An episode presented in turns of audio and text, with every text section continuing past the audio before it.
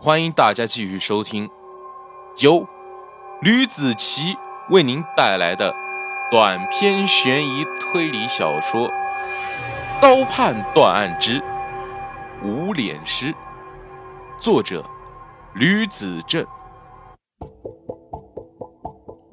第十三集，故友相见。高盼他坐在了桌子的前面，收拾着扑克牌，一边想着案子。他觉得这案子并不是那么的简单。作为一个侦探的他，有理由斟酌思考最近得到的线索的重要性。一位合格的警察和侦探需要来反复的推敲案件所得到的线索，是必要的。他留下了几个疑点：第一。王琦死后为什么身上没有沾着血？死者尸体的方向又为什么会有一声凄惨的尖叫？杀死死者的原因现在还不明确。最重要的是，为什么不在其他的地方，偏偏选在墓园里面呢？第二，郭旭东死因是为了什么？他为什么会被叫到他父亲手中的烂尾楼里去？而又是什么样的人会杀了他？他和张强的恩怨真的就只有这些吗？恐怕不止吧。哼，看来这案子越来越有意思了，人也越来越多了。在江苏南京公安厅厅长办公室里，高猛拿出了由郭有为传真过来的案件相关资料，进行了阅读，不经意的。一丝骄傲感从他的脸上划过。高盼的父亲当真是想让高盼赢了这一场赌局吗？没错，他叹了口气，从口袋里拿出了一包烟，看着桌子左上角的一张照片，自言自语道：“老婆，你的儿子真有出息呀，都敢和老子顶撞了。”等见到他后，看我不把他的屁股打开花了！哼，第一句话是有些随性的，慢慢的声音变得低沉。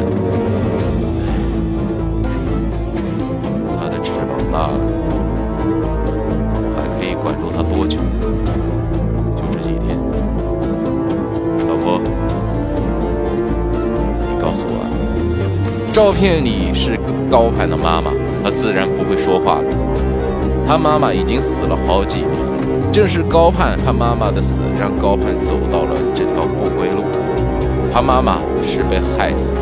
书归正传，林耀坐在了本市最大最豪华的酒店——九龙大酒店。刚开门，就见四周的迎宾小姐十分热情地簇拥着他进了屋子里。哎呀，你们这是要干什么呀？顶楼已经被麻子包下来了。迎宾小姐带着他坐上了电梯，个个笑容满面的。渐渐的，簇拥的人数越来越少。到了楼顶，所有的迎宾小姐也都消失了。在电梯打开的瞬间，他就看见自己正对面一个满脸坏笑的一个大胖子坐在了电梯正对面的餐桌旁。你是林耀愣住了。眼前这个人自己都快认不得了，麻子，大耳猴，你不认得我了呀？麻子拽着肚子，踱着步走到了林耀的面前。啊，麻子，他看着这个大胖子，还真有点麻子的神韵。只不过这几年不见，体型变得太大了吧？尤其是一脸麻子，哎，麻子怎么都没有了？哎呦我操，真他妈是你啊！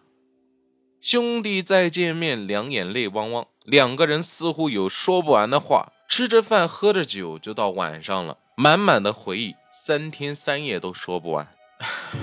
真是的呀，没想到麻子活得这么滋润呢。看你这样的生活，我都想辞去警察的工作不干了呀。来，陪你喝酒。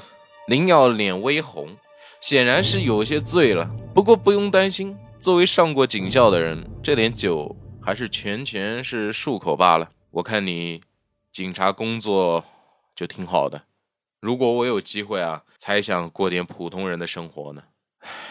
想我们这儿，完全是像在刀尖舔血的生活呀，我过得真是乏味了。麻子摇头说道。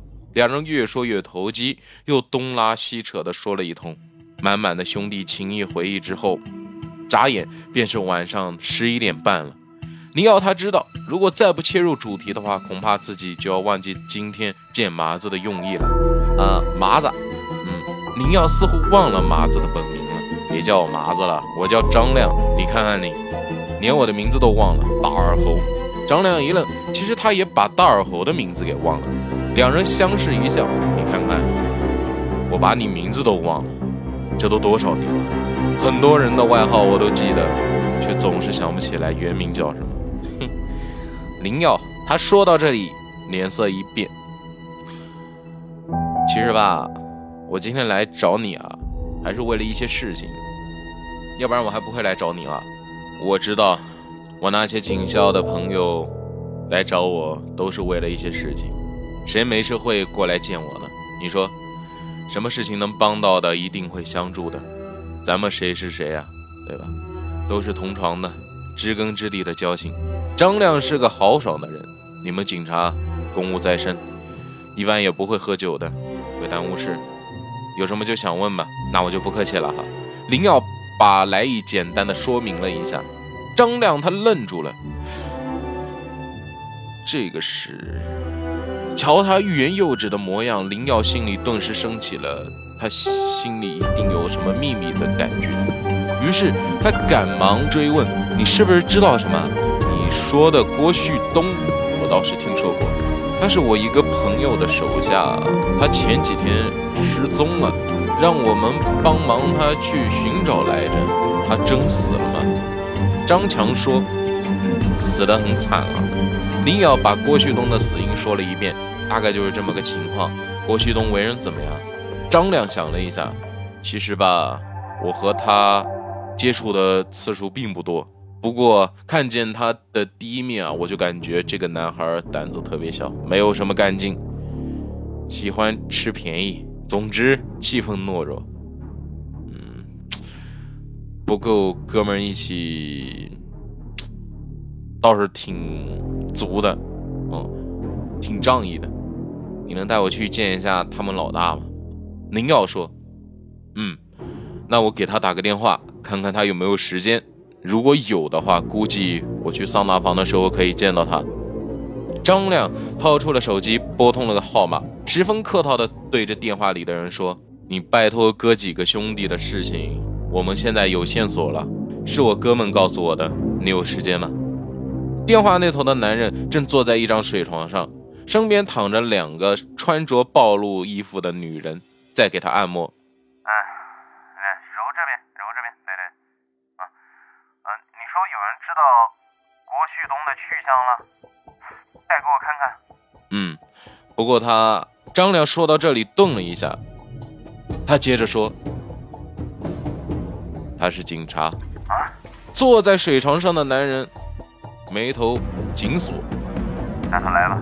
张亮挂了电话后竖了个大拇哥。林耀，咱们有了。今晚我带你去个好地方。去哪里啊？张亮。林耀问。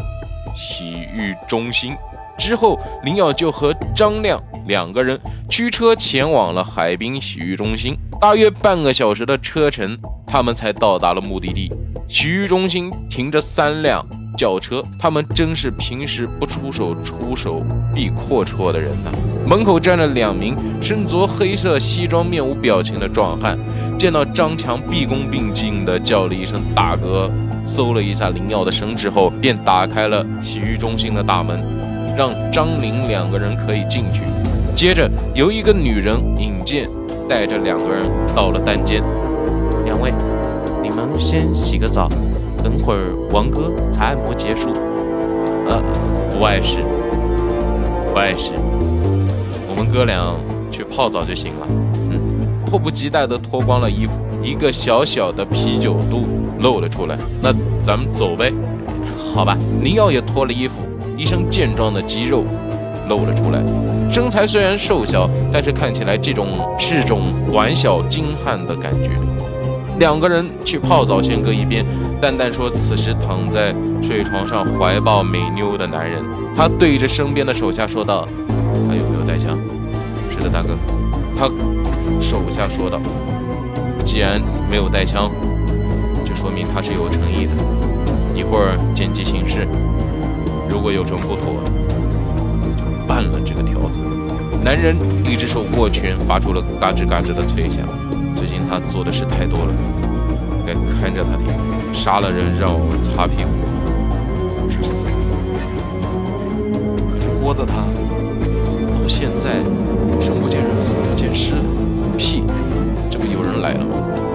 八九郭旭东是栽在他们手里。如果说，不敢想，如果说了点不可告人的秘密，咱就算完蛋了，是不是？男人用力地搂住身旁的两个美妞的纤纤细腰，去洗澡了。之前送张玲两个人去洗澡的女人进屋报告。嗯，等他们出来立马叫上我。你们都下去吧。男人嘴巴凑向了右边的美女，左手拍了一下左边美女的屁股，说道：“骑上来。”一男一女听到这男人发话，两人便径直走出了包间，顺便关上了门。半个小时过去了，已经是第二天凌晨十二点了。张玲两个人从浴室里出来，身上裹着一条浴巾。打浴室拐弯口处，一个身着睡衣健壮的男人走了出来，他就是躺在水床上的那个人。